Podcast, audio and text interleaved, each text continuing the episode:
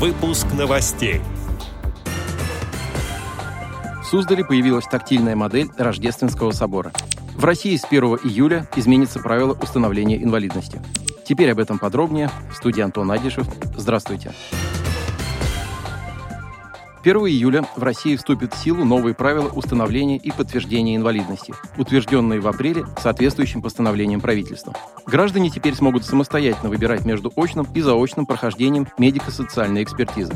Новые правила заменят временный упрощенный порядок установления инвалидности, ранее введенный из-за коронавируса. Согласно ему, освидетельствование проводилось заочно. Обновленный порядок, вступающий в силу 1 июля, предполагает, что в ряде случаев гражданам придется проходить медико-социальную экспертизу только очно. Это будет необходимо, если компетентные органы найдут несоответствие между данными медицинских исследований и заключениями врачей, направивших человека на экспертизу. Также очная форма прохождения экспертизы будет предусмотрена для всех пациентов, проживающих в интернатах. Кроме того, согласно нововведениям, с 1 июля россияне не смогут самостоятельно обращаться в бюро МСЭ.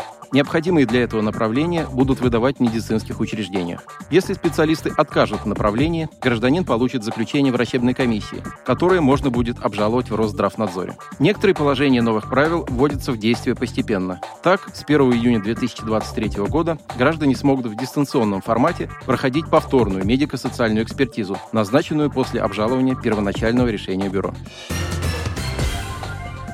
Еще одна достопримечательность Золотого кольца России получила тактильную модель. В Суздале благотворительный фонд Алишера Усманова «Искусство, наука и спорт» и Министерство культуры России при информационной поддержке ТАСС представили уменьшенную копию ансамбля Рождественского собора и Архиерейского дома. Уличную копию главной достопримечательности города установили на территории Суздальского Кремля. Это сердце города, которое в 2024 году отметит свое тысячелетие. Тактильная модель весит около 500 килограммов и выполнена из бронзы. Рядом установлена информационная табличка на русском и английском языках со шрифтом Брайля. Ансамбль Рождественского собора и Архиерейского дома – это уникальный памятник архитектуры.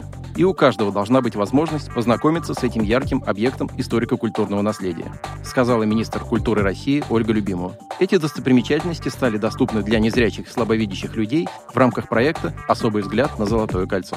Отдел новостей «Радиовоз» приглашает к сотрудничеству региональной организации. Наш адрес – новости собака радиовоз.ру. О новостях вам рассказал Антон Агишев. До встречи на «Радиовоз».